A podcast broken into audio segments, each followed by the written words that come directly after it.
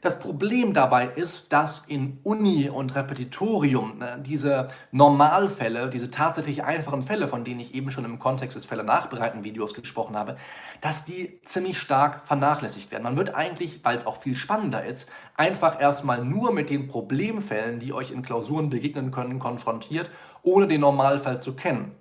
Dabei lauft ihr Gefahr, dass ihr in der Klausur den Problemfall, weil ihr ihn gar nicht kennt, auch nicht erkennt. Denn ihr könnt nicht hergehen und sagen, okay, hier ist die passende Norm dazu. Ich weiß jetzt, dass das ein Problem ist, denn ich kann mir den tatsächlich einfachen Fall bilden. Gleiche Idee mit dem Klausurfall ab und stelle fest, da gibt es eine große oder eine kleine Abweichung und kann daran entsprechend auch dann mich orientieren bei der Frage, wie ausführlich stelle ich das im Endeffekt in meinem Gutachten dar.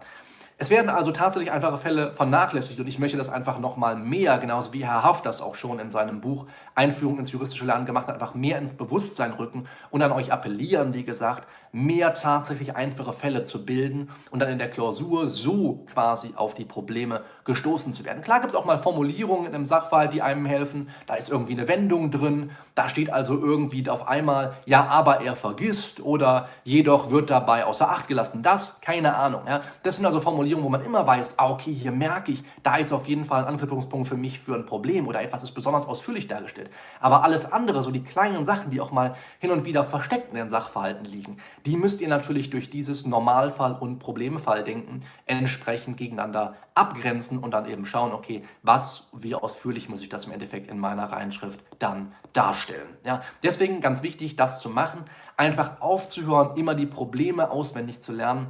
Es gibt super viele Nachteile. Ich überlege gerade darüber auch nochmal einen Beitrag, denke gerade nochmal darüber nach, auch einen Beitrag nochmal dazu zu machen, warum dieses naja, Probleme lernen so ein großes Problem, insbesondere für euch in der Ausbildung darstellt und was das für ein Mindset bei euch schult. Eventuell werde ich das noch machen, darum soll es heute nicht gehen. Ich möchte einfach, wie gesagt, nur an euch appellieren, nicht so viel Probleme auswendig zu lernen. Wenn euch Probleme interessieren, ihr euer Problembewusstsein, euer Problemverständnis schulen wollt, dann könnt ihr euch gerne in der Vorbereitung diese Probleme ansehen. Was ich nicht möchte, ist, dass ihr euch dann Karteikarten nehmt und einfach sagt, okay, jetzt schreibe ich mir hier Pro und Contra auf, dann lerne ich das auswendig. Davon werdet ihr überhaupt nicht profitieren. Im Endeffekt werdet ihr von diesen abgeschriebenen Argumenten, in Anführungsstrichen, die ihr euch dann irgendwo aus dem Gedächtnis reproduzieren könnt, werdet ihr nicht profitieren in der Klausur. Da werdet ihr nicht besonders viele Punkte für bekommen. Das müssen schon sehr ausgefuchste Argumente sein. Viel wichtiger ist die Argumentationsführung dass man sagt, okay, dieses Argument hat Geltung, weil dieses andere Argument keine Geltung hat. Dieses Argument gilt deshalb, weil ich erklären kann, warum das so ist und so weiter und so fort.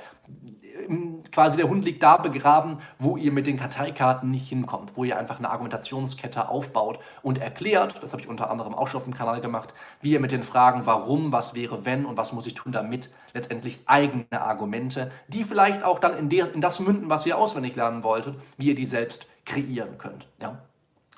Das Normalfalldenken nach Haft basiert letztendlich einfach nur auf der Überlegung, dass all das, was wir im Gesetz finden, ja, dass also diese Normen, die entstanden sind, letztendlich ähm, ja, Normalfälle beinhalten, für die der Gesetzgeber zunächst einmal gar keinen Problemfall basteln wollte. Natürlich gibt es komplizierte Normen und auch Normen, von denen wir vielleicht mal glauben, dass sie gar keinen Anwendungsbereich haben dürften oder von denen wir glauben, dass sie in der Praxis ja nie vorkommen. Trotzdem basieren sie auf einem tatsächlich einfachen Fall.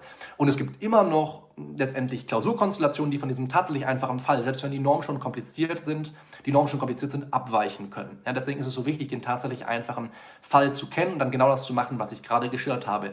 Ihr nehmt den tatsächlich einfachen Fall, ihr nehmt den Klausurfall und macht einen Abgleich.